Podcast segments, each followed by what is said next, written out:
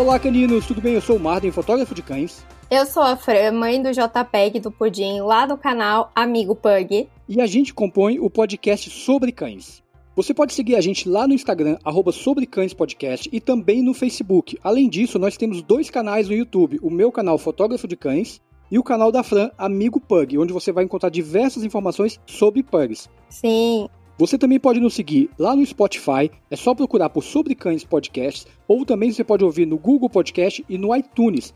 Assim você em qualquer plataforma consegue ouvir o nosso programa. E eu gostaria de pedir para vocês, se estiverem ouvindo no Spotify, marca no coraçãozinho, porque assim o Spotify vai te avisar que tem novos programas e você vai sempre ficar atualizado sobre o que acontece no universo canino. E hoje a gente trouxe um convidado muito especial, que é o Danilo. Ele vai falar sobre Rottweilers, que é uma raça que eu de verdade conheço quase nada de verdade. Eu lembro assim que quando eu era mais criança, é, eu sabia que era uma raça assim que era conhecida. Eu conhecia essa raça e Poodle. E o resto era tudo vira-lata, sabe? Então a gente vai chamar o Danilo que vai contar um pouquinho aqui pra gente. Pode falar, Danilo. boa tarde, boa tarde, pessoal. Meu nome é Danilo, faço parte do canal Mundo Cão, um canal idealizado pela minha esposa, Daniele, e que começou realmente voltado especificamente para criadores da raça Rottweiler, onde a nossa principal preocupação era desmistificar uma fama tão ruim que a mídia sempre lançou sobre algumas raças, entre elas o Rottweiler.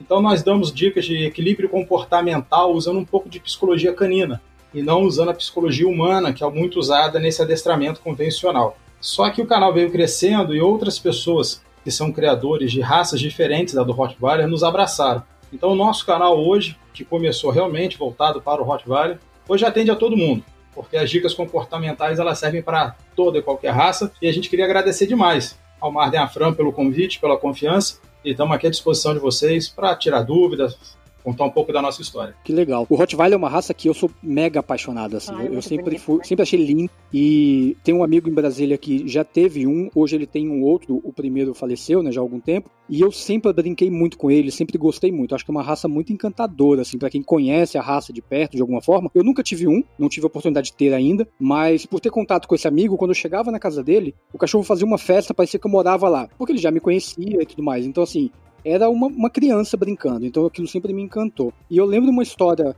engraçada com Rottweiler algum tempo atrás. Durante a minha infância, eu fui mordido por cachorro, né? Então eu fiquei com trauma. Durante muito tempo tive medo. Não por um Rottweiler, por um vira.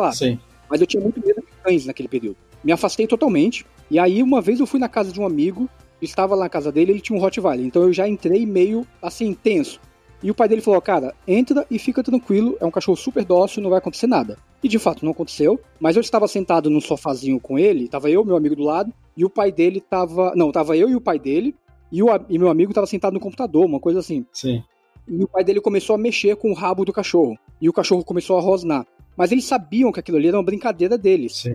Só que eu era estranho. Uhum. Na hora que o cachorro virou pro pai dele, eu subi no sofá, eu parecia uma aranha chutado no pé. tanto medo. O cachorro nem olhou pra mim. O cachorro não fez nada. Mas eu tava com tanto medo que eu fiquei travado ali. Imagino.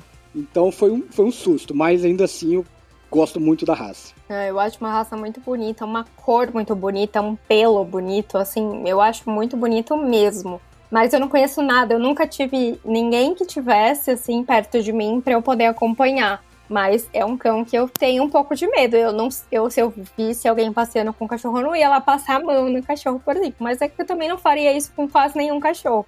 Né? Essa é a maneira correta. Realmente é não mexer com os cães. A gente deixa que o cão mexa com a gente. Entendeu? Mas o Rottweiler eu posso garantir, eu brinco, e eu falo isso sem, sem querer desdenhar das outras raças, sem querer desmerecer as outras raças. Mas eu brinco falando que os Rottweilers são as Ferraris do mundo canino. e não só pela estrutura muscular, mas pela questão da fidelidade, da lealdade, um amor incondicional que o Rottweiler tem, e é um amor equilibrado. Ele não é um, aquele amor muito agitado de uma criança eterna, né? Ele é um amor muito equilibrado. Ele tem um instinto de guarda muito bacana. Uma coisa que me agrada muito no Hot é a questão dele discernir muito bem sobre o que é brincadeira, o que ele não pode fazer, é um cão muito silencioso na guarda dele. Um, o Rottweiler normalmente quando late é porque alguma coisa está acontecendo, não necessariamente uma coisa ruim, mas às vezes é um gato, um outro cachorro, alguém próximo ao seu portão. e aí o Rottweiler ele realmente vai dar o sinal dele. Mas infelizmente, né, a gente tem uma mídia sensacionalista no nosso país, extremamente tendenciosa, que sempre coloca nos animais como um todo a culpa de todo e qualquer incidente claro. e acidente. Né? O ser humano tem essa prepotência, essa arrogância de achar que ele está no topo. Né? E eu acho que a gente não está nem próximo disso. Sim. É o único animal que destrói o próprio ambiente, é o único animal que mata por matar, que tem ciúme, inveja e cobiça. A natureza ela é perfeita e equilibrada. Né? Ela começou a se perder quando o ser humano começou a intervir nela. Mas aqui em casa a história com o Rottweiler foi bem, bem complexa também, até eu conseguir convencer a Dani a aceitar o Rottweiler. Quando eu a conheci, eu só tinha tido como animal de estimação porquinhos da Índia, hamster e um gatinho vira-lata chamado Polenguinho, que viveu comigo 12 anos. Adorei. Porque o nome dele original era Queijo, que foi a minha irmã que resgatou ele da rua em Itatiaia com um ex-namorado. Só que ele era tão pequenininho, tão pequenininho, que a gente falava, cara, um queijo pequeno é Polenguinho. Então ele foi rebatizado de Polenguinho. e viveu comigo por 12 anos, e foi um grande amigo que eu tive. Só que eu sempre tive dentro de mim aquela vontade de ter um cachorro. E eu só pude realizar isso quando eu casei com a Dani, né? Quando eu a conheci, ela tinha um Yorkshire Terrier grandão, do, de traço americano, chamado Kiloa. Só que, infelizmente, assim, o cachorro era extremamente dócil, mas ele nunca tinha sido educado. Ela acabou de me olhar de cara feia aqui do meu lado. Mas, mas ele nunca tinha sido educado. Ele tinha aquela questão, ah, deixa fazer, porque o que fizer tá bom. Aí nós nos casamos, e nossa filhinha nasceu e nós nos mudamos para a cidade de Araruama, no estado do Rio de Janeiro, aqui no litoral, próximo a Cabo Frio. E como a gente tinha uma filha e nós fomos morar numa casa, nós saímos de apartamento, fomos morar em casa, eu tinha dentro de mim essa necessidade de uma outra pessoa dentro de casa que tomasse conta delas quando eu não estivesse em casa. E aí eu apresentei para a Dani o meu sonho do Rottweiler. E ela, como todo bom brasileiro que não conhece muito da raça, que acaba sendo influenciado mais pelas notícias, ela olhou na minha cara e falou: nem pensar, vai matar a Anne. Aí eu olhei pra cara da Dani e falei assim, mas vai matar por quê? Né, o que que te leva a acreditar que ele vai matar a criança? E aí a Dani não teve resposta. E foi nessa brecha que eu comecei a mostrar para ela. E antes mesmo né, de eu tentar convencê-la de ter o Rottweiler, eu já tinha feito muita pesquisa sobre a raça. Eu tinha assim, consultado alguns criadores, tinha falado com alguns kennel clubs, tinha feito pesquisa na internet. Hoje, graças a Deus, a gente tem muita coisa disponível na internet. E eu já tinha lido muita coisa, muito livro sobre a criação. E eu reparei que a única coisa que o Rottweiler quer é respeito. Ele quer respeito e quer uma pessoa que seja, como se diz dentro do mundo canino, né, uma pessoa que seja mais poderosa do que ele. Porque o Rottweiler, assim como outras raças em especiais, eles não aceitam, digamos assim, tutores fracos e medrosos. Eles precisam perceber que você pode protegê-lo e que você está apto a guiar os passos dele. Se você está enquadrado nisso, ou se você se prepara para isso, você tem um Rottweiler no colo. E hoje a Daniela é uma apaixonada, assim, nossa, eu acho que nenhuma outra mulher casaria comigo se não fosse a Dani, né? Porque hoje a gente em casa tem os Hot, tem York, tem gato, tem um monte de coisa, e ela abraçou a causa de uma forma muito legal. Tanto abraçou que ela idealizou o canal acreditando assim, na, na capacidade que eu desenvolvi ainda que muito superficial, de conhecer um pouquinho de comportamento animal, de tentar ajudar as pessoas e chegamos onde chegamos. É isso. Que interessante. Que muito legal.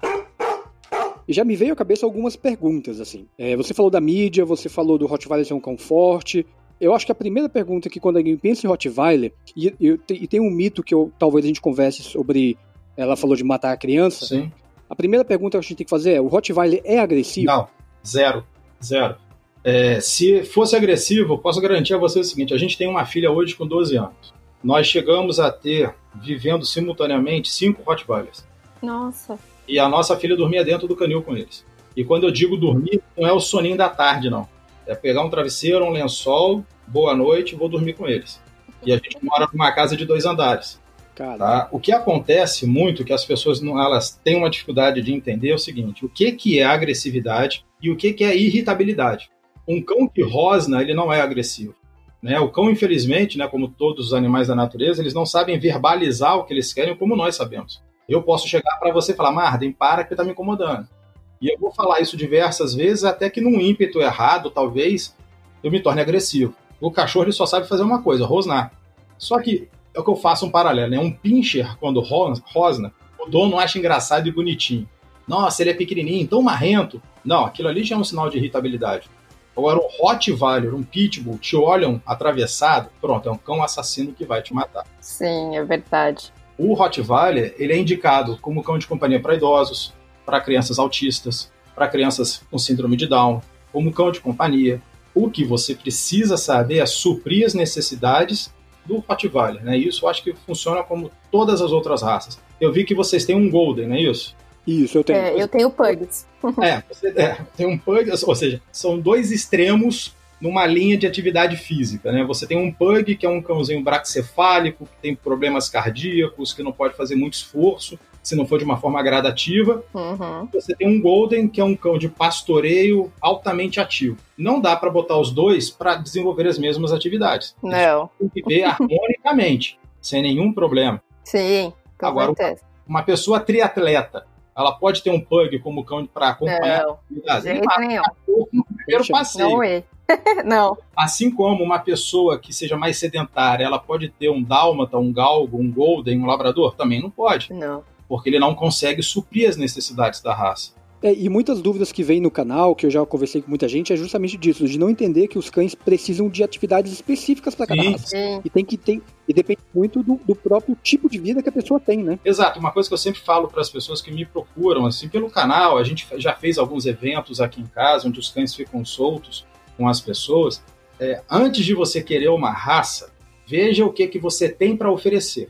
Você Uhum. tem espaço, você tem tempo. O seu tempo, como ele é dividido? Ah, não, eu só tenho tempo para trabalhar. Eu chego em casa, eu não faço nada. Então, se você for honesto com você mesmo, ainda que não seja a raça do seu sonho de infância, você consegue encaixar a sua rotina com um outro, uma outra raça qualquer, que vai te ensinar muito para que você esteja pronto para ter a raça dos seus sonhos. Não adianta eu morar num apartamento minúsculo e querer ter um cão muito ativo. Assim como também é desperdício de espaço morar numa fazenda e ter cães que não são tão ativos. Então eu tenho que, na verdade, me adequar. O que a gente não pode é tentar reprogramar a raça para que ela se adeque ao que a gente tem.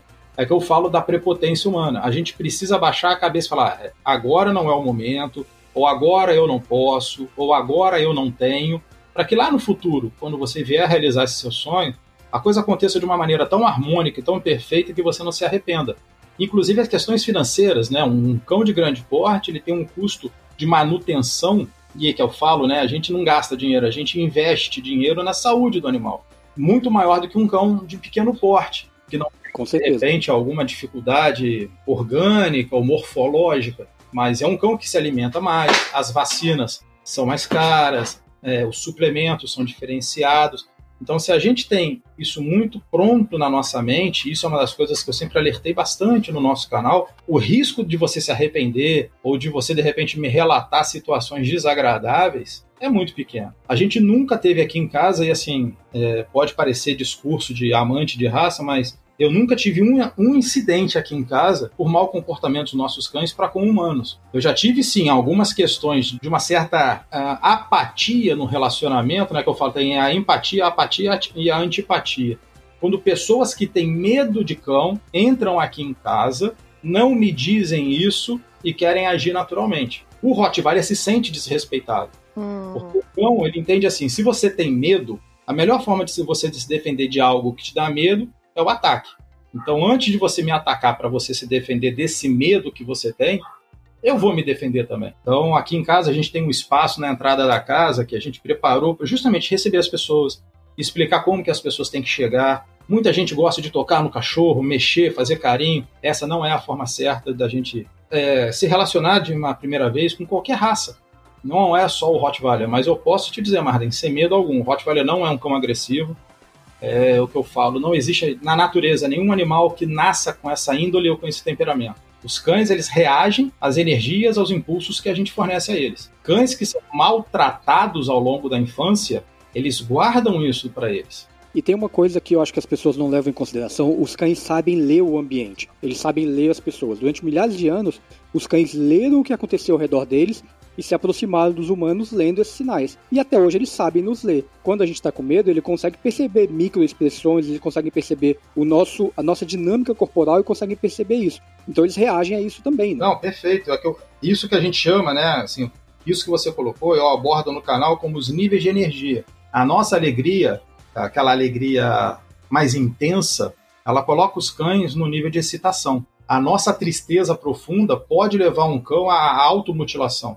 Então é muito importante que a gente saiba admitir a condição emocional que a gente se encontre para a gente poder chegar próximo a um cão aqui em casa mesmo. Às vezes eu chego do trabalho tão cansado, às vezes não muito satisfeito com algumas coisas, que eu falo para Dani, Dani, eu não vou mexer com os cães hoje.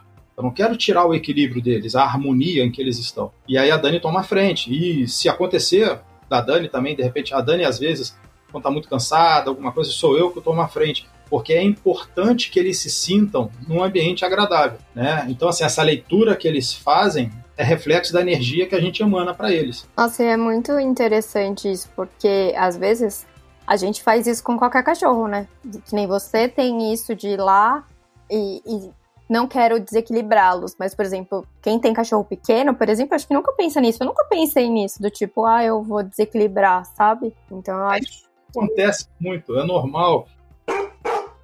Uma coisa que mexe muito com o cachorro como um todo é o sentimento de piedade. Né? Às vezes a gente tem um cachorrinho que está mais adoecido, ou um cachorrinho que lamentavelmente foi mutilado. É natural do ser humano a gente desenvolver esse sentimento da piedade, da compaixão. Entre eles isso não existe, porque esse sentimento da piedade, da compaixão demonstra fraqueza.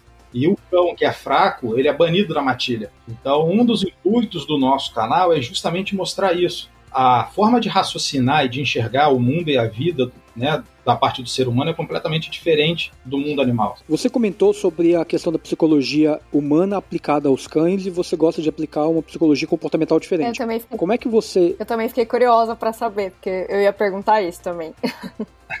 Como é que você faz isso? O que, que é, é... ensinamento? É muito comum para a gente hoje conhecer o método de adestramento positivo. Sim. Isso conversa, isso é diferente? É, o adestramento que está sendo utilizado, ele começou a sofrer muitas mudanças. Antigamente você tinha aquele adestramento pela troca da recompensa. O cachorro obedece, você dá um petisco. O cachorro senta, você dá um petisco. O cachorro, não sei o quê, você dá um petisco. A minha pergunta é: e a hora que acabar o petisco? O cachorro não responde. Outra coisa, isso não é natural. Quando eu falo da psicologia canina, assim, ah, deixar claro que não foi o Danilo que desenvolveu isso. Tá? Eu tenho uma pessoa que eu já estudei demais, eu tenho absolutamente todos os livros dessa pessoa. Eu sei que ele não é uma unanimidade, principalmente no YouTube, tá? e por causa disso eu já fui muito atacado. É, fazendo só um parênteses aqui, já tentaram invadir a minha casa, já me ameaçaram de morte, já ofenderam a minha esposa. Oi? Que absurdo! Meu Deus, tô chocada. Já virou caso de polícia, isso. É, tem um canal de um cara aí muito teoricamente famoso dentro da área do adestramento, o cara execra o nosso canal. Porque, na verdade, o nosso canal ele veio para mostrar o seguinte: você é capaz de, de equilibrar o seu cão. Você não precisa botar uma terceira pessoa nessa vida. Por exemplo, eu sou casado com a Dani e nós temos uma filha, a Anne. Quem tem que educar? Danilo e a Daniela. Eu não tenho que tra trazer a minha, avó, a minha mãe ou a minha sogra ou contratar uma babá para educar a minha filha. Ela vai ser educada dentro dos meus princípios éticos e morais, assim como a Dani. A partir do momento que eu trago um cão para dentro de casa e eu não estou preparado para ter um cão, eu já dei um tiro na água. Eu não deveria ter feito isso. E ainda que eu tenha feito, cabe a mim correr atrás do conhecimento. E literatura a gente tem aos montes. Né? Então, quando a gente traz um adestrador que ainda usa a psicologia humana, ele usa a questão da troca, ele usa a questão da, do medo, de uma agressividade que às vezes o tutor do cão não percebe, que é a correção muito de coleira. E a psicologia canina, a psicologia animal, ela tenta fazer com que você mostre ao cão que você entende a forma dele viver e você tenta fazer as correções, as orientações como a natureza faria com ele. Um exemplo clássico. É, qual a vantagem de um cachorro sentar, deitar, fingir de morto, rolar, trazer o jornal para você? A vantagem é sua, mas para o animal, como animal, isso para ele não é natural. Né? Na natureza, ele não senta porque alguém manda, ele senta porque ele quer ou por uma obediência de uma energia que é passada a ele. Então a gente tem que entender isso. Né? O sentar, deitar, ficar, ele serve simplesmente como um desafio psicológico para o cão. E por vezes o desafio psicológico realmente surte um efeito de gasto de energia muito positivo, mas uma uma benesse para o comportamento dele é zero. Então, assim, os meus cães, meus, meus cães sabem sentar na hora de comer, não é porque eu pincei o quadril dele empurrando para baixo ou porque eu puxei a coleira dele para cima. Não, eles sabem que eles têm que sentar porque eu, Daniele ou Anne, como topo de uma pirâmide hierárquica, vamos oferecer a eles a oportunidade deles comerem. Então tem uma questão de postura. Basta você elevar o pote de ração na altura do seu peito já vai ficar alto demais para o seu cão observar. Você dando um passo a mais na direção dele, ele tem que levantar tanto a cabecinha para olhar que o instinto natural é sentar. Sentou, carinho na cabeça, um carinho no peito. Pronto. É mais uma indução do que um pedido. Né? Exatamente. Ele começa a responder ao, ao teu estímulo. E é assim que acontece. Uma coisa que eu falo muito uhum. na questão da correção. Ah, desculpa. Não, é que para mim é muito. Assim, faz muito sentido o que você tá falando, mas vai, tipo, contra, não contra, mas muitas coisas que a gente tem ouvido por aí, né? É ah, é completamente demais. diferente do que eu já tenho ouvido. Então, para mim, é, eu tô um pouco surpresa. Não, por exemplo, é a questão. É, e deixa, deixa eu só complementar ah, antes de você dar, dar continuidade, Danilo na minha cabeça tá fazendo sentido da seguinte forma. Eu gosto muito da ideia do método positivo, de recompensar o animal por algo. E recompensar o animal, às vezes, é ele perceber de que ele fez algo que vai ganhar comida. Por exemplo, ele senta e quando eu boto a comida no, no pote dele. Mas você, ou você pode ou, isso. Desculpa? Você pode quebrar essa ideia de que a recompensa imediata é a alimentação. Se você faz o carinho na posição exata que ele precisa, porque assim, o cachorro reage a três estímulos de carinho: no topo da cabeça, no peitoral e na barriga e costela. Topo da cabeça, quando você faz um carinho na cabeça do cachorro, você sem querer, até por uma ação gravitacional, você está empurrando a cabeça do cachorro para baixo. Você tira o foco da atenção dele e faz com que ele se acalme. Quando você tem. Sim, mas de qualquer forma, isso acaba sendo uma recompensa para ele, né? Foi algo positivo para ele. Mas pelo seu estímulo enérgico e não por uma questão de troca. Na natureza, quando um cão pede que um, um seguidor dele faça algo, não sei se você já reparou, existe muita questão da lambedura entre eles. Uhum. Eles vão, lambem a orelha, lambem o rosto. Essa é a recompensa. Do tipo, eu te aceito ainda aqui, você fez algo que me, que me deixou de, cheio de orgulho. Porque o cão, você tem três tipos de cães, né? Os líderes, os seguidores e os alguns chamam de soldados. Né? O seguidor é aquele que fica no meio da matilha, o líder vai sempre na frente e os soldados ficam atrás, que servem de alerta. Então, assim, quando o líder dá um comando, seja de ataque, de fuga, de caça, ou que seja o que for, depois que eles recebem esse estímulo e reagem da forma positiva, o líder recompensa eles de que forma? Autorização na permanência, a divisão da comida, uma lambedura. A partir do momento que você mostra a comida, ele senta e você faz um carinho, você mostra para ele que você ficou orgulhoso. E isso é o que acontece na matilha. Eles não... Mas isso não é um reforço positivo também? Sim, mas a gente não faz pela troca. Você entendeu? Ele não vai comer porque você. É... Como é que eu posso te dizer, cara? Porque assim, quando eu falo da troca, é assim, senta, fez coisa certa, ganha um petisco. Não, senta. É, não, é, eu, não, eu, não, eu não penso nem muito na, na mímica, no, no, no, na coisa do show, de fazer o cachorro fazer truques. Sim, não. sim, sim. Eu, eu, penso mais nessa coisa do comportamento dele. Por exemplo, quando ele tá tranquilo, eu faço um carinho nele. Ótimo. Mas não mandei ele ficar tranquilo, mas porque ele estava tranquilo, eu faço o carinho e ele fica bem com aquilo. Não faz sentido isso de alguma forma? Faz, faz. Mas assim, é o que eu falo. Você, na verdade, está passando a ele o sinal, o estímulo de que este seu comportamento é o correto. Não é assim, estou te dando carinho somente por uma recompensa. A recompensa na matilha é você ver o seu, o seu líder orgulhoso. Né? Eu faço um paralelo assim. A minha filha, por exemplo. Minha filha tem que estudar e tem que tirar boas notas, porque é assim que ela vai obter um futuro bom para ela. A partir do momento que eu dou uma boneca, eu dou um carro quando faz 18 anos, quando eu dou alguma coisa como uma troca, apesar de ser um estímulo positivo, ele não educa. Ele faz você aprender pela repetição. A minha filha, Ele é limitado, né? É, a minha filha tem que tirar boas notas, porque dessa forma eu e a Daniela ficaremos orgulhosos dela.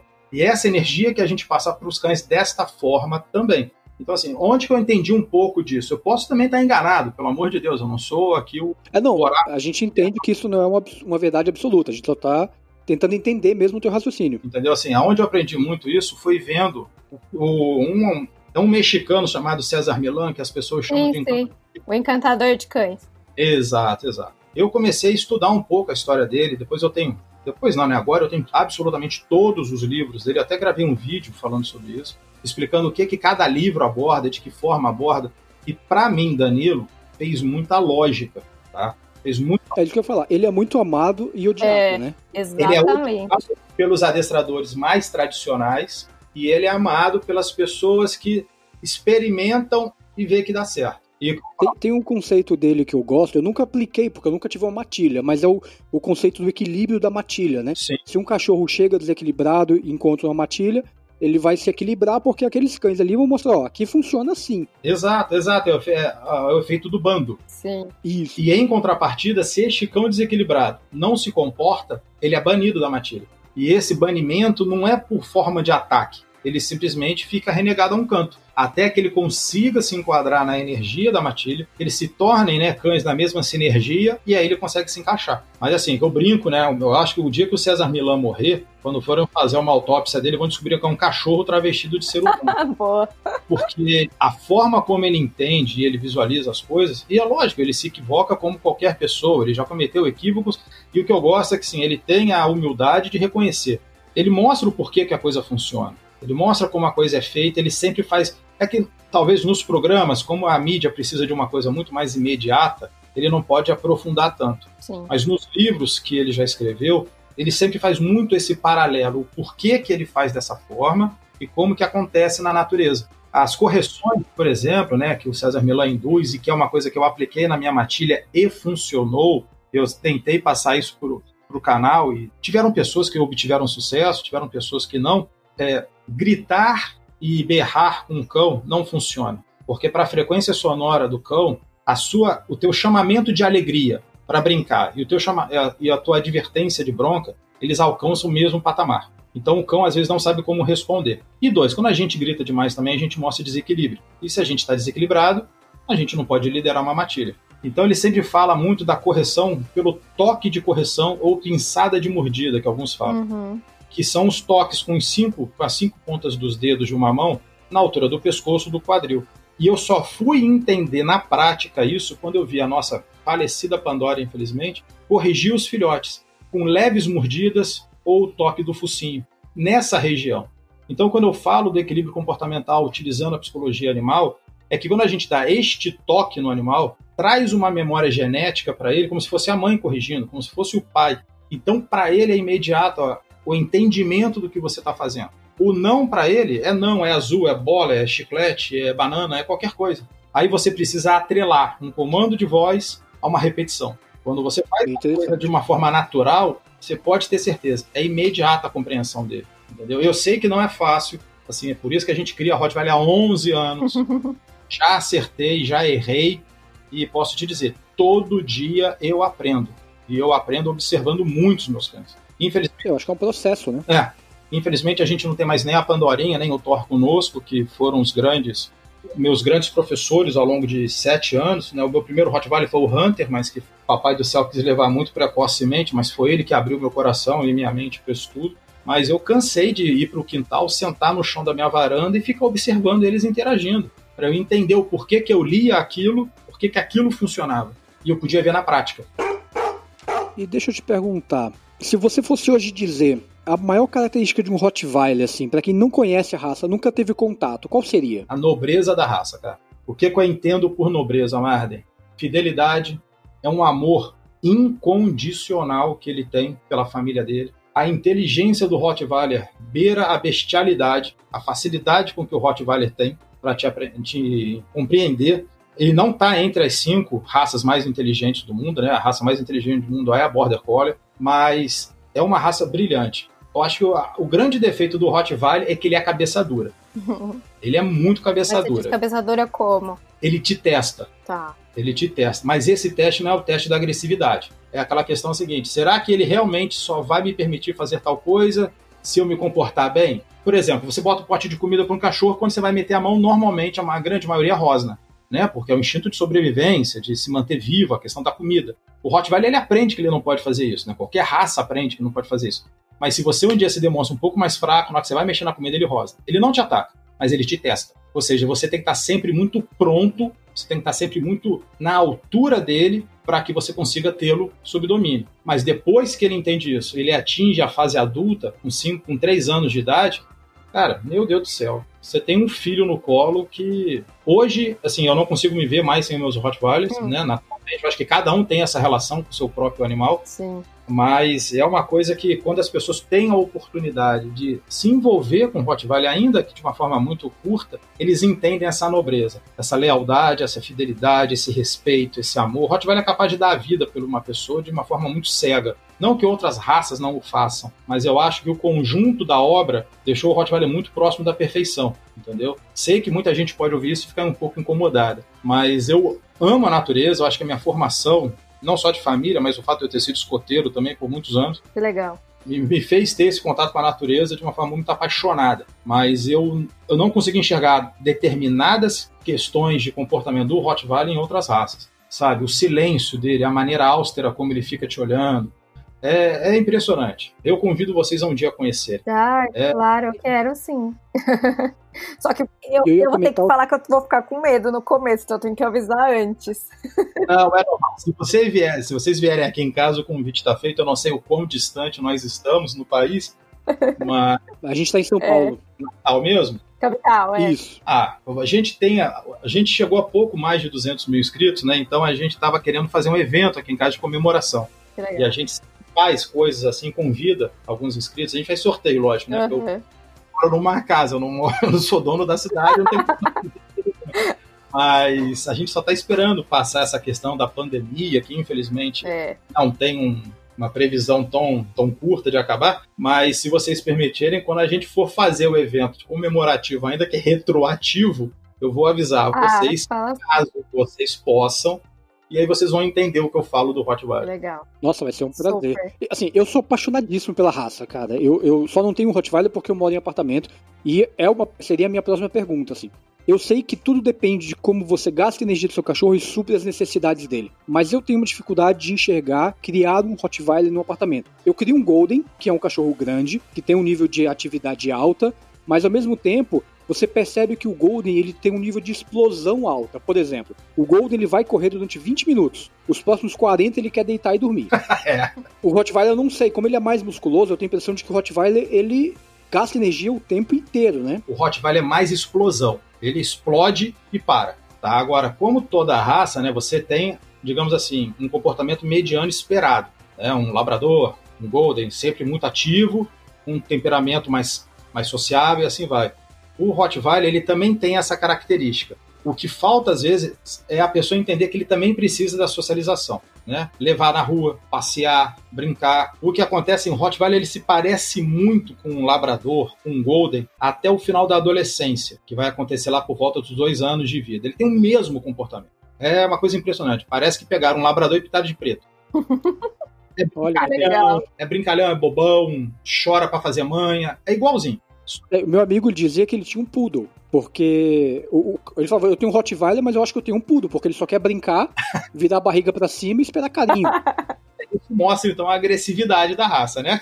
Pois é. Mas o que acontece com o Rottweiler é que depois que ele chega na fase adulta, a gente brincava que o Thor era uma estátua aqui dentro de casa. A única coisa que ele queria era ficar perto. Você vai levar para brincar, ele vai brincar, ele vai reagir àquele estímulo que ele, ele precisa. Mas depois ele fica numa serenidade, numa calma, que por vezes você vai lá até dar um cutucão para ver se o cachorro tá vivo. Caramba. Entendeu? Mas assim, é não é que seja mais difícil, mas é um pouquinho mais. Ah, como é que eu posso falar? Delicado manter um Rottweiler num espaço tão confinado. Você precisa de atividades. Eu vi que você mostrou num vídeo seu uma forma de brincar, de gastar energia do cachorro com uma bolinha, onde você pode esconder um petisco, né? Esses desafios de localizar e fazer o cachorro ficar focado. Isso funciona, mas a massa muscular do Rottweiler exige, de repente, umas atividades mais intensas. Hum. Você podendo cumprir isso com ele, cara, você vai ter uma sombra dentro de casa que você não vai se arrepender. Eles são cachorros assim, tipo, que nem eu tenho um pug, que se eu acordar no meio da noite, ele vai atrás de mim, ele fica atrás de mim o tempo todo. Eles, os seus também são assim? A raça também é assim? Olha, os nossos Hots, eles foram, eles são criados dentro de casa até completar cinco meses tá? por questões de saúde, aquela questão da vacinação, da exposição às, às viroses, né, que eles são bem suscetíveis. O Rottweiler tem essa. E eu acho que a grande falha da raça é uma fragilidade muito grande. Né? Você olha o Rottweiler, você vê aquela carcaça de músculos, mas por dentro ele é muito sensível. Por isso a importância né, de um bom acompanhamento. Então, os nossos cães eles ficam dentro de casa até os cinco meses, que é quando você termina o ciclo de vacinação, dá mais aqueles 15 dias para incubação, para dar tudo certinho e vão para o quintal. O Rottweiler, depois que ele aprende a função dele, que ele conhece o espaço onde ele vive, ele se torna um cachorro bem mais furtivo. Então, assim, três horas da manhã, se eu estiver aqui no quintal, eu vou. Não preciso esperar que ele venha na minha direção fazer festa. Alguns fazem, para o Blade. O Blade é uma criança de 9 anos. A hora que chega nele, ele quer fazer farra. O Iron, ele é mais observador. O Rantinho é mais desconfiado. Então, assim, o Rantinho tá solto. Você foi pro quintal, ele vem logo ver o que, que é. O Zyron, aonde ele estiver, ele senta, fica te observando. O Blade não. O Blade é o cachorro excelente para qualquer um entrar aqui em casa e assaltar a gente. É uma coisa impressionante. Mas, mas tem essa questão. O, Rottweiler ele é mais observador. Tanto que o Rottweiler gosta de ficar no escuro, ele procura as, as partes mais é, mais escuras mesmo, mais sombrias que eu falo, é que fiquem na sombra, pelo amor de Deus. Ah, não, Mas, entendi. Gosta mais do, do, de ficar no fresquinho. É, não, eles gostam do escuro mesmo na noite. Eles não gostam de ser vistos. Hum. Entendeu? Tanto que existe uma história e, assim, eu sempre testei os meus cães para saber qual é o limite deles. O Rottweiler dificilmente ele inicia um ataque frente a frente. O Rottweiler pega por trás, hum. justamente porque ele não está sendo observado e por toda uma questão de desenvolvimento da raça, né? Quando ele começou a ser reconhecido como raça lá na Alemanha, lá para trás, que ele era um cão de abate de boi, entendeu? Então ele pegava o pescoço, por isso que ele tem uma mandíbula tão forte, assim vai. Mas no dia a dia, se você for para o quintal, o cachorro vai atrás de você. Tá. Agora, como eu falei, cada cachorro tem o seu temperamento. Uhum. O, o, Golden, por exemplo, é um cachorro super sociável, adora estar na companhia, mas agora eu tô sozinho no quarto, ele tá dormindo na sala. ele tem o estilo dele também, né? Sim, a gente tem que entender e respeitar. Não, aqui é grudado o tempo todo e deitado em mim o tempo todo. Tipo, eles querem ficar no colo o tempo todo. Se a gente tá dormindo no quarto, é. Nem agora eu tô aqui sozinha porque meu marido tá em casa e eles estão deitados com meu marido lá na cama. Mas é assim o tempo todo. Se eu tô aqui, é aqui. Se não tem ninguém, eles ficam, tipo, encostados num cantinho meio. Queria alguém perto, sabe? Mas é, é, isso que eu falo, a importância da gente conhecer a raça, né? A gente não tem que só que ler um padrão que fala Sim. sobre temperamento e pronto, isso é via de regra. Não, é verdade. Você, não existia ser humano burro, não existia ser humano maldoso, né? A gente viveria numa eterna harmonia. O que por vezes acontece um pouco é que assim, você pega um cão de grande porte, todo mundo acha que tem que ser um cão de guarda, um cão pronto para agir. Você pega um cão pequenininho, nossa, coitadinho, tenho que carregar no colo. Por quê? né? Exato. E assim, eu posso falar isso que eu tô com a Dani aqui do meu lado e ela faz isso com o pior. Dani, se, vem, se defende, Dani. Então, assim, ela olha o Yorkshire, o Pulga Relâmpago McQueen, que é o nosso machinho, o cachorro pesa 2,2 kg. Ele, ele é menor que a nossa gata de rua que a gente já adotou. Se ele late, a Daniela já pega no colo. Tadinho, ele latiu. Eu falei, Dani, graças a Deus que ele latiu, né? Porque o dia que ele miar, eu tô assustado.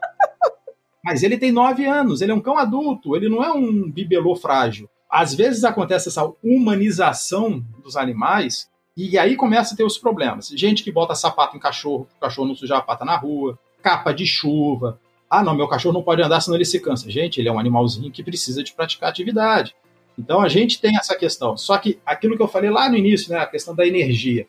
Eu, eu vou só pedir para você não ver os vídeos que eu gravei com Sam e capa de chuva, tá? e nem os meus, era publi, desculpa. ah, gente, desculpa. Agora eu fiquei sem graça. Relaxa. Relaxa, brincadeira. É que você não tem um cão de pelo longo que quando chega molhado da rua você tem que secar ele inteiro, duas horas. E da dermatite, gente, não dá. Pô, fiquei sem gração agora. Mas sapato eu não coloco, não, porque sapato. Eu também não. É, eles não gostam. Já até tem. Já mandaram aqui, já coloquei, tipo, não, não dá. Eu também sou bem contra essa humanização dos cães, tá? Eu acho que isso é muito errado, porque eu sempre digo o seguinte: cachorro é cachorro. Ele tem necessidades de cachorro. O cachorro precisa sair, precisa pisar na grama, precisa ver o mundo, sentir cheiros, correr, sim, sim, é, se frustrar também, porque o cachorro não pode ter tudo que ele quer do jeito que ele quer, ele tem que ter limites. Sim. Eu sou muito a favor disso, assim. E eu acho muito errado essa humanização de transformar o cachorro num bebê. Se você quer um bebê, tenha um bebê. Exato. Sim, sim. É, pelo menos é a minha filosofia, como eu acho que deveria Mas ser. Mas que nem uma coisa que ele falou assim, ah, a gente fica humanizando, né? E acaba fazendo esse tipo de coisa. Mas é, é muito verdade, porque assim, eu tinha Nutella antes do pudim. E a Nutella era a matriz de canil, então a gente ficava assim, ai, vai brigar com ela, coitadinha. Ela era, ela é adotada, vai brigar com ela, esse amor de cachorro. Aí, tipo, ela era muito de boa, ela, né? Tipo, ela faleceu faz pouco tempo, faz um ano, e ela não aprontava nada. Jota, sim, Jota é terrível. Mas a gente tinha pena, porque falava assim, ai, coitadinha, vai brigar com ela. Imagina. A Dani tá aqui do lado, eu não sei se a gente teria tempo, mas Dani, conta para eles a historinha do Pulga em relação ao Jaiminho. É porque eles tiveram uma ninhada onde morreram foram quase todos, né? É, a Pandora e o Thorzinho cruzaram. A Pandora chegou a ter 49 filhotes em quatro cruzas. Caraca. E, Nossa. E a gente teve um problema na, na última na última ninhada, né? Porque nasceram prematuros. Eles nasceram prematuros de uma semana, só que a prematuridade gestacional de uma semana de um cachorro equivale a quase três meses do ser humano. Hum, entendi. Então os cães nasceram com hipoglicemia. E infelizmente os filhotinhos vieram. Foi até a maior ninhada dela, é. né? Foram 16 filhotes. 16 eu sou 16 filhotes? É. A Pandora pesava Uau. 62 quilos. Nossa. Caramba. Pro o Jaiminho, né? Jaiminho, na verdade, pelo amor de Deus. Isso não é nome de cachorro, gente. O nome dele era Hunter III, em homenagem ao nosso primeiro Rottweiler, que era o Hunter II. Tá. Ah. Só que o que, que aconteceu? Nós, na ocasião, nós só tínhamos o Pulga Relâmpago McQueen, que é o nosso Yorkshire. Bastava a Daniele começar a dar atenção para o filhote de Rottweiler que precisava de se alimentar, vacina, correção. O Pulga vinha fazendo o quê, Daniele? Fingindo que estava mancando. Olha, mancando, mancando e chorando. Com a patinha lá no alto. Sensacional. Eu virava, ele corria normalmente. Aí a Daniele, meu Deus, o pulga tá machucado, eu tenho que levar no veterinário. Eu falei, Daniele, é mentira, eu já vi. E ela fala que eu tenho implicância com os, com os Yorks aqui de casa. Tem ciúme. Aí ela fala que eu tenho ciúme de cachorro, que ser humano pífio que eu sou, né? Mas tudo bem. Aí ela começou, para com isso, Daniel. O cachorro tá machucado. Eu falei, Daniel, ele tá machucado da onde? Se ele não pisou em nada, não pulou em nada. Bastava a Daniele virar as costas, ele saía correndo na direção da Daniele, a Daniele virava e ele começava a mancar tudo de novo. Eu tive que gravar para acreditar em mim. Isso, isso não deixa de ser o reflexo de uma humanização comportamental, porque a Daniele dava a ele o estímulo da pena. Dois quilos de cachorro. E aí ela pegava no colo, dava beijinho, fazia carinho. Gente, quem não quer ficar no colo o dia Não inteiro é? tendo as vontades atendidas? Verdade, E é interessante com o York, que é uma raça que era uma raça criada para caçar, né? caçar rato, isso exatamente. Ele é um cão que tá pronto para atividade e para ir atrás da presa. Então, assim, ele entende de comportamento de presa, né? Sim, mas você não conhece o Pulga, velho. É o maior artista que tem na face da Terra. Sensacional. É o maior artista. Ele adora implicar com os Rottweilers aqui de casa. Olha. Ah. Aí você abre a porta para ele ir lá para fora pro quintal, ele vira de berga para cima. Ele, ele tem noção do tamanho, né? Ele sabe a besteira que ele tá fazendo.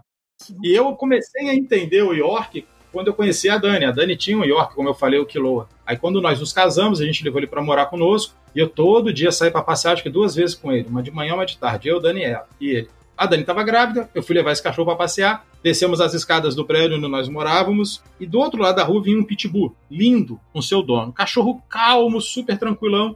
E o Quiloa começou a latir, se jogar na porta de vidro do, do prédio querendo partir para a briga e eu segurando ele na coleira, corrigindo ele, não sei o quê. Por um destino da vida, o tutor desse cachorro atravessou a rua e passou em frente à nossa porta. O pitbull olhou para o vidro e deu uma baforada, aquela respirada mais pesada. Nada mais, não rosnou, não mostrou dente, nada. O Quiloa fez cocô, se urinou inteiro e saiu correndo para dentro de casa.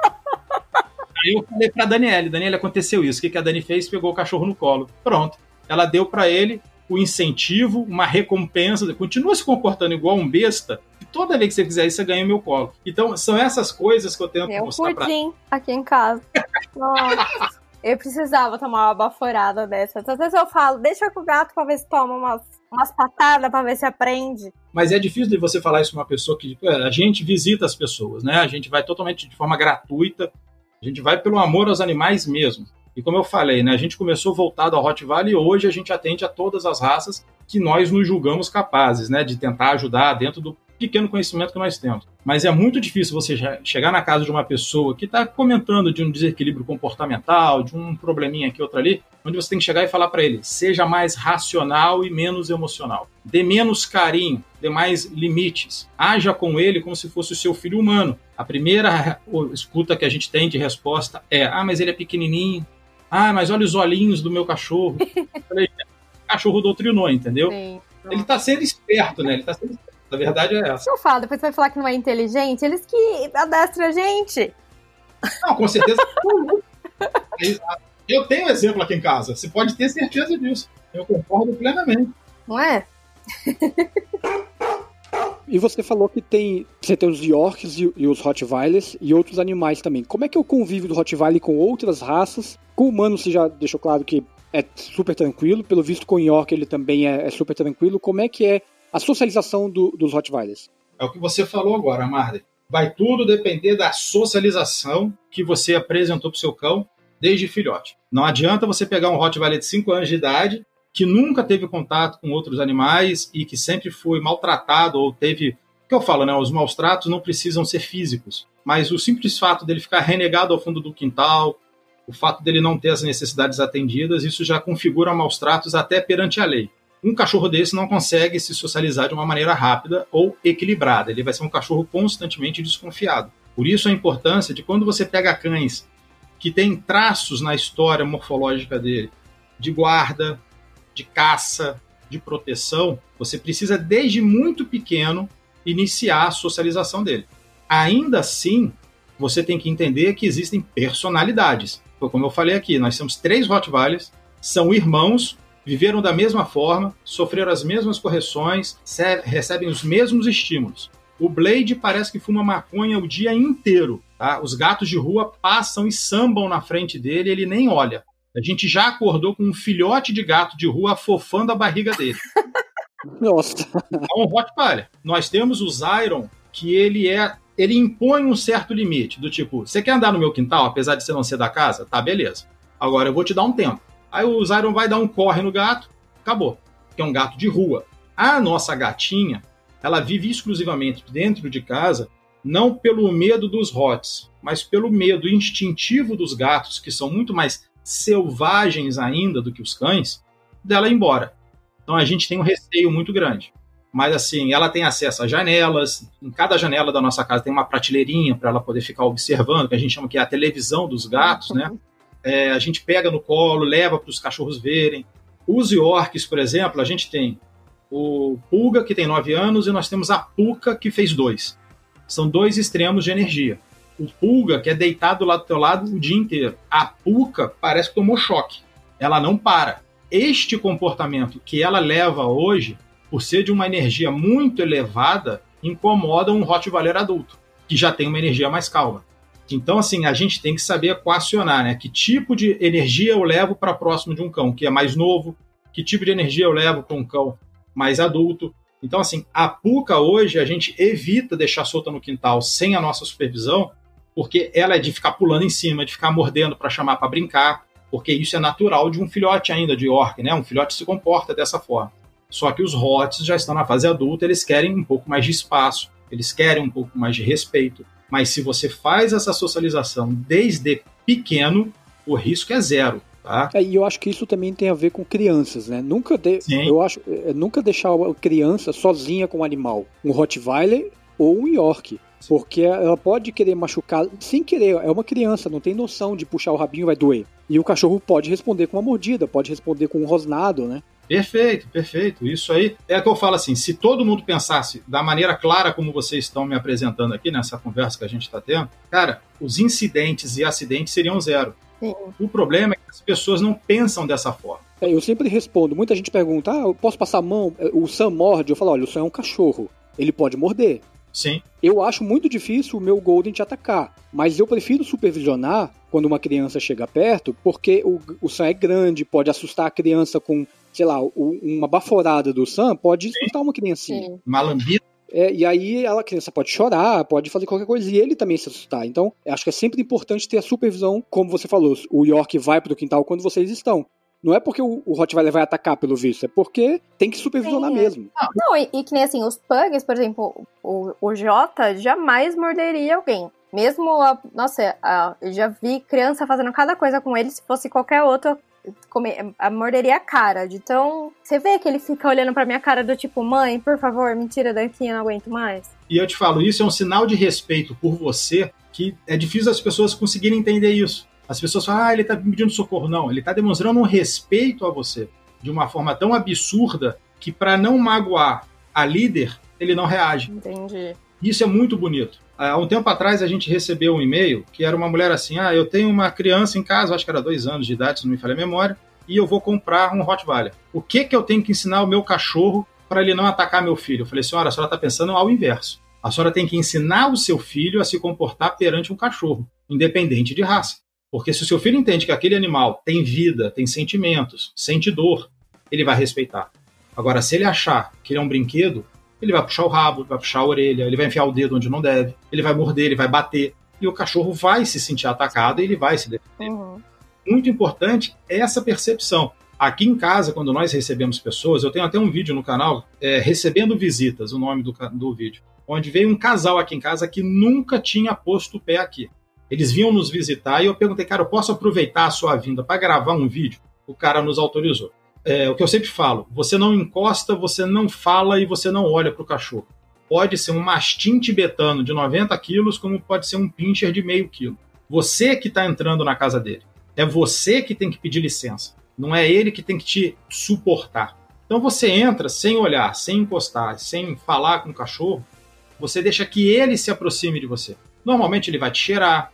Infelizmente, no caso das mulheres, tem aquela questão do cheiro um pouco mais nas partes íntimas, uhum. ainda mais se as mulheres estão naqueles dias. Isso, infelizmente, é incômodo, mas entre eles é natural. Isso não é desrespeitoso. Uhum. É através do cheiro que ele sente a tua energia, da onde você veio, o que, que você faz. Hábitos que para eles são importantes.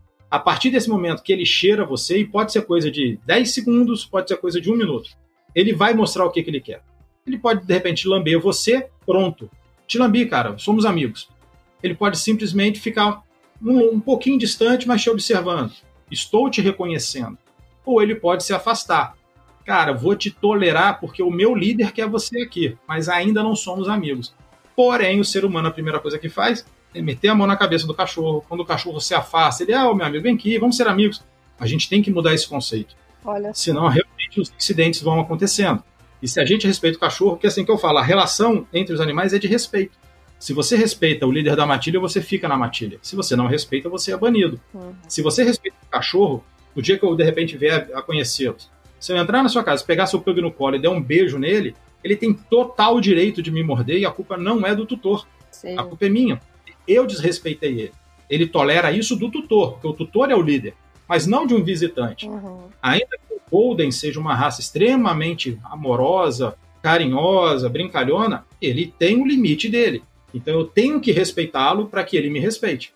Entendeu? Isso dentro, Com certeza. Isso dentro de um quadro normal, digamos assim, de um comportamento animal. Agora, cães que já sofreram agressão e tudo mais, já é uma outra forma de trabalhar que é muito difícil. A gente iniciou um trabalho até um cachorro de um youtuber na época muito famoso que me convidou para fazer isso, não fui eu que bati na porta dele, né, para fazer nome, foi ele que me convidou, mas a gente ali teve um problema muito grande de vontades, porque o verdadeiro dono do cachorro queria ele muito agressivo para fazer a guarda, e esse rapaz que me procurou queria ele muito calmo. Hum. Eu falei, brother, é impossível eu equacionar essas vontades. Porque um cão. É um cachorro só, né? Ele é. não é bipolar. Não, ele se torna um cachorro instável. Porque aqui, até que momento ele sabe que ele tem que ser calmo e até que momento ele tem que entrar na agressividade. Até porque a agressividade não é boa para nada e para ninguém.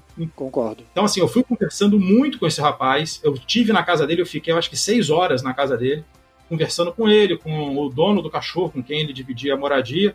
Fui explicando e falei, cara, tenta fazer isso, isso, isso, isso, e a gente vai conversando. Por algum motivo, e eu respeito, ele não me procurou mais mas eu sempre acompanhei o trabalho dele pelo YouTube durante um bom tempo. A última notícia que eu tive foi que o cachorro foi levado para uma fazenda que a família tinha e que ele vive solto na fazenda, porque meio que eles não conseguiram socializar o cachorro. Pode acontecer?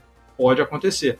Agora, essa questão também, né, de duas energias tão opostas, fica difícil. É, é aquilo que tem, tem que ter uma, uma, uma direção, né? Não tem sim. como ir para dois rumos ao mesmo tempo. Sim, sim, sim. O Rottweiler é um cão que a gente, muita gente pode considerar ele como um cão dominante. Sim, sim. outros cães são cães mais submissos.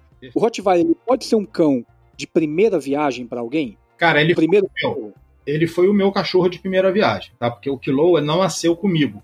Né? Aquele orc grande que a Dani tinha, ele não nasceu comigo e ele tinha hábitos que a família da Dani permitia a ele. Eu me, digamos assim, eu me aventurei de cara com o Rottweiler. Mas de que maneira? Eu me preparei antes. Tá? Eu não fui no, no criador, olhei, achei bonito e peguei. Eu conversei muito, eu pesquisei demais. Tudo que era acidente com o Rottweiler eu fui atrás para tentar entender o que poderia ter sido a causa. Conversei com o Dani e foi uma coisa que a gente teve que entrar em consonância. Ou os dois queriam, ou a gente não ia ter um Rottweiler. Né? Cães poderosos, cães dominantes, eles precisam de ser unanimidade na casa. Porque senão alguém deixa de interagir e ele se torna o elo mais fraco. E o cachorro ele se aproveita disso. Não com agressividade, mas com uma dominância que causa um temor e essa pessoa faz todas as vontades. Então ele tem que ser uma unanimidade, uma, um consenso da família, onde todos, inclusive a Anne aqui em casa, a Anne é envolvida nas rotinas de banho, de botar ração, de dar água, de brincar. Você tem que se envolver. Então, assim, dá para ser um cão de primeira viagem? Dá. Se você se comprometer. Ah, eu não tenho tempo, a minha esposa tem medo, eu não sei se eu consigo. Cara, surgiu dúvida ou surgiu uma pré um pré-condicionamento na família, cai fora, não tenta, porque ele vai se sentir mal e aí ele toma. Quando a gente fala né, que ele toma a casa, não é que ele vai atacar as pessoas, mas ele simplesmente para de aceitar as pessoas da maneira como líderes. Ele vai estar sempre exigindo coisas do tipo, botou a comida, ele não vai te deixar chegar perto da comida. Isso é ruim para o cão, porque pode cair alguma coisa, pode estar tá envenenado, Sim. né? Cachorro aqui em casa, por exemplo, eles têm meia hora para comer. A gente prepara o pote de ração na quantidade que a, a ração manda, Aqui em casa é pesado para não dar mais nem a menos. E eu boto. Comeu em meia hora, ótimo. Não comeu, eu tiro o pote. Nossa, Danilo, que maldade. E se o cachorro ficar com fome? Na segunda refeição ele come tudo. Sim. Exato. Por que, que você dá meia hora, né? Que é um tempo médio que eu estipulei para mim. Primeiro que é o, é o ciclo do processo digestivo dele. E dois, eu mostro para ele que é o seguinte: ele come quando eu quero, porque eu, enquanto líder, forneci a comida para ele. Se eu deixo a comida à disposição, eu viro um mero garçom e ele se torna dono. Não, eu concordo com isso. isso. Aqui a gente também não dá, não fica comida disponível. Uma porque eles comeriam tudo, né? O pote inteiro, Exato. tudo. Então a comida fica, tem os horários, a gente dá sempre no mesmo, nos mesmos horários, e só que a comida aqui não dura três minutos no pote, né? E eu, e eu te garanto que você pode manipular a comida posso, que eles não Posso tirar, posso, posso fazer o que eu quiser. Pois é, porque eles entendem que, primeiro, a comida não vai acabar. Você vai estar sempre colocando porque você é um líder que respeita eles. E dois, você manda. Então eles têm que te respeitar para eles terem aquilo de volta. É, sobre isso, não sou capaz de opinar. Mas por quê? Não, é que eu sei que os meus hábitos com o Sam não são os melhores. Eu, ele, ele não come mais do que a ração estipulada diariamente. Já teve vezes dele entrar no, na área de serviço e o pote de ração tá lá e ele não pegar. Ele não bota a cabeça na, no local de ração. Mas eu coloco dois potes de, de comida para ele à noite e um durante a tarde. E eu sei que ele come picado. Então ele come um pouco à noite naquele período, e de madrugada ele come um pouco, e no meio da tarde ele come um pouco. Entendi. Não é o ideal. Mas ele acostumou assim e eu acabei deixando. Como eu só tenho um cachorro e ele é super tão obediente em todo o resto, todo o resto tá ok. E isso eu sei que não é o melhor não é o melhor mundo. Não, mas assim, você consegue mexer na ração sem reação dele? Ah, completamente. Então pronto. É que eu falo, né? a gente teria, digamos assim, uma regra, né? uma linha para a gente seguir um norte. Mas as adaptações existem para isso.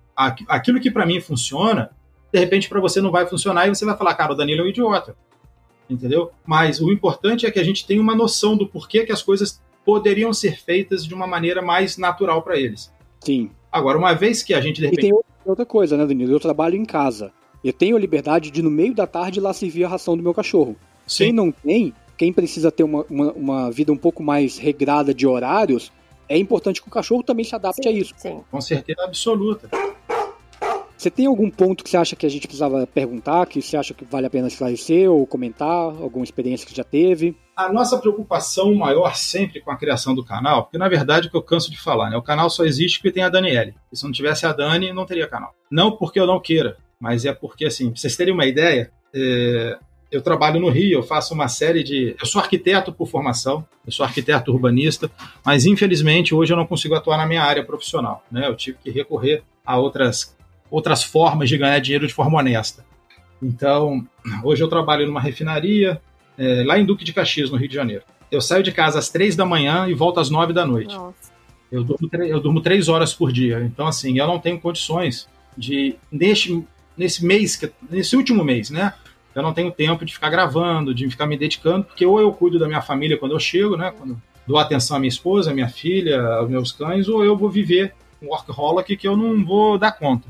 Mas foi a Dani a idealizadora desse canal, foi a Dani que montou alguns quadros. Eu brinco, a Dani é o meu Hans Donner. Quando eu vou gravar o que eu tomo de bronca, melhora essa cara, você não tá alegre, mostre mais é, vontade. Eu caio na gargalhada com ela. Eu falei, Dani, pelo amor de Deus, vai devagar também. Eu tô aprendendo, né? Mas o, a nossa preocupação maior sempre com isso foi tentar mostrar para as pessoas que não é difícil ter um animal. Basta a gente entender e se dedicar.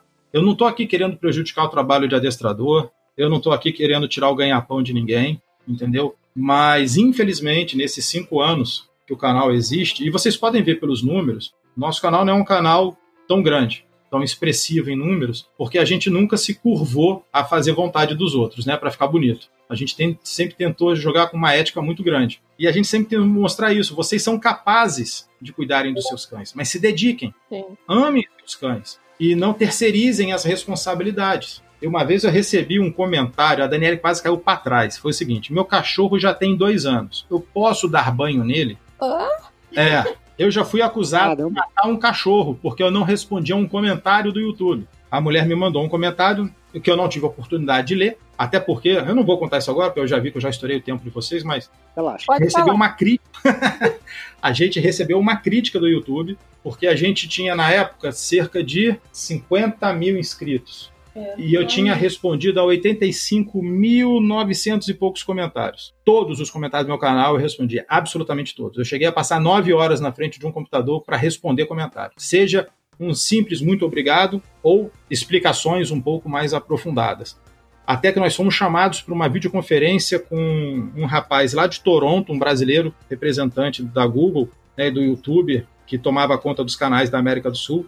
Ferdinando, o nome desse rapaz. Eles nos chamou para uma videoconferência e falou: Cara, muito legal o seu canal, diferenciado, mas se vocês querem crescer, para de responder e continua gravando. falei, brother, meu canal é quase um tutorial, cara. Se eu parar de responder às pessoas, uma compreensão equivocada no que eu falei pode causar prejuízo. Aí o cara falou, cara, quer crescer, para de responder, seja mais profissional. Nossa. Eu é. falei, brother, então eu não vou crescer, cara. Porque eu tô lidando com vida. Pelo amor de Deus, não tô me comparando ao médico, tá? Pelo amor de Deus, mas uhum. eu tô lidando com a vida. Não, entendi. Entendeu? Se a pessoa, se a pessoa me procura para me pedir orientação sobre um tipo de ração, se eu me nego a responder, chega a um ponto que ele pode comprar uma ração ruim, que pode causar um uhum. mal-estar no cachorro.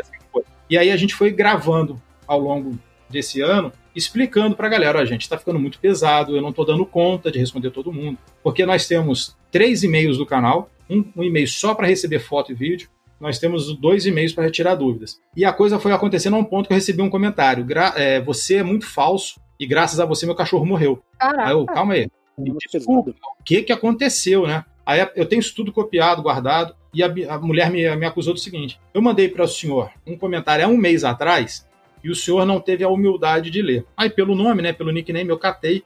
A mensagem dessa pessoa era: Meu cachorro amanheceu vomitando e defecando sangue. O que eu faço? Gente, me perdoa, a gente não precisa ser muito inteligente. também.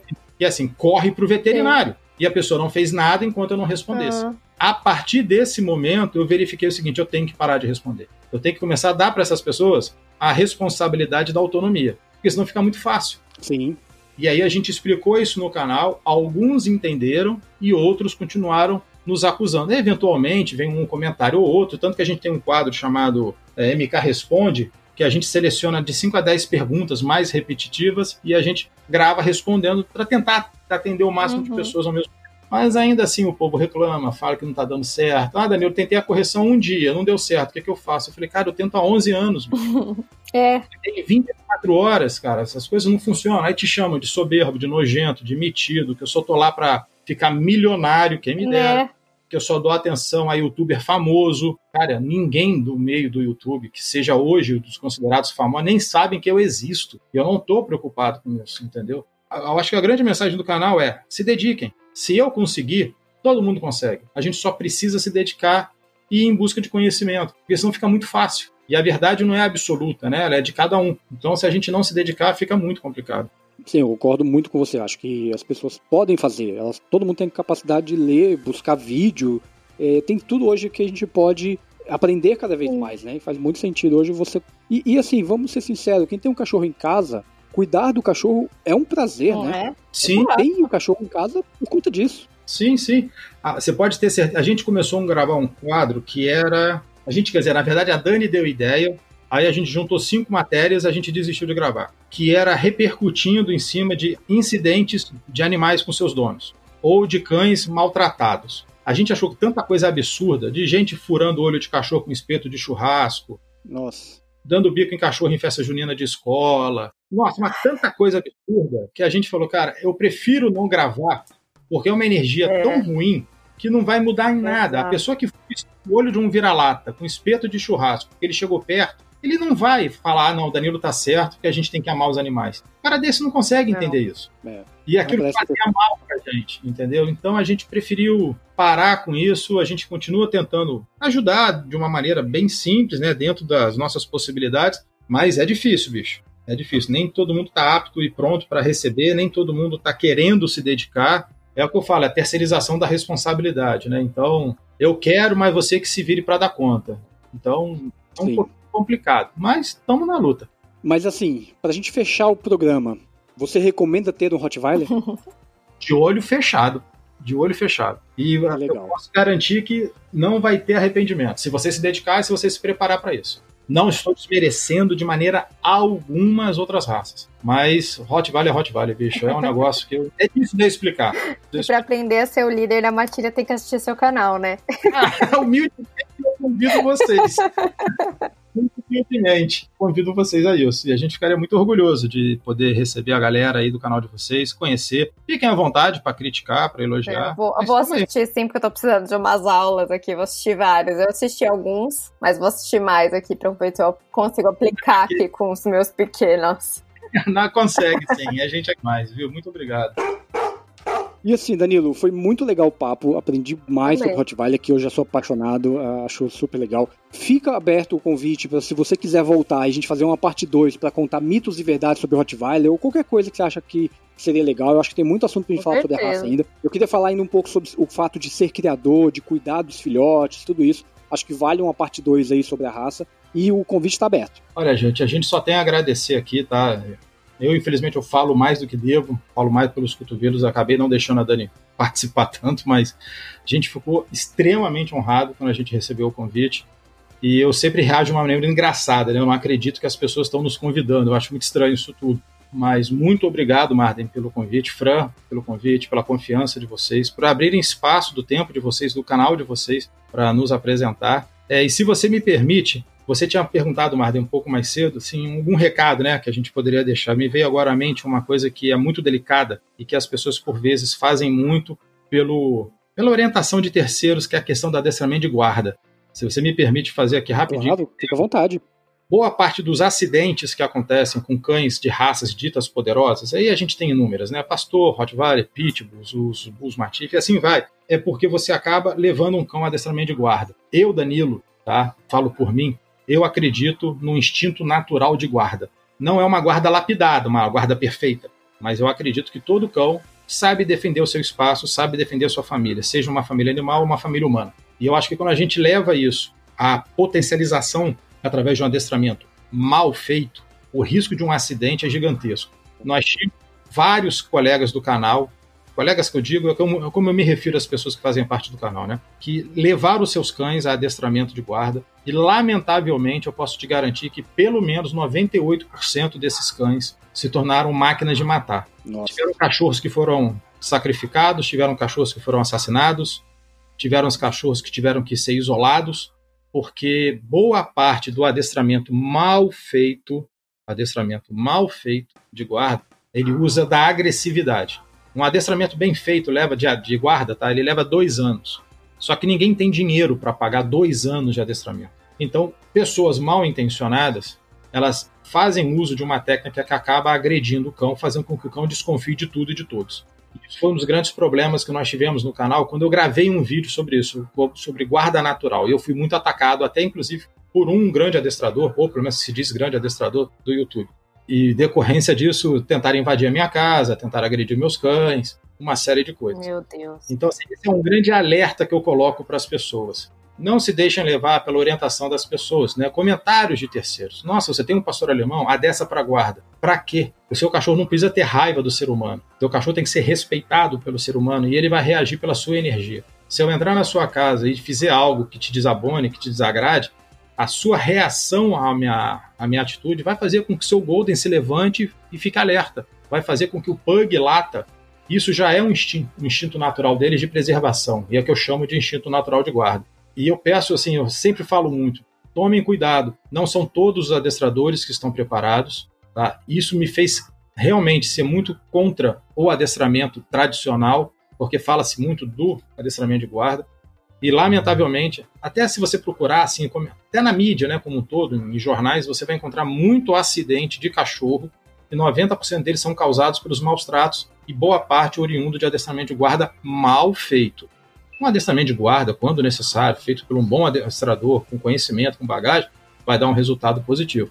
Mas nunca a curto e médio prazo, sempre a longo prazo. Então é um alerta que eu deixo muito para as pessoas. Cuidado, é melhor ter um cão bobo dentro de casa do que um cão estável. Com certeza. Com certeza.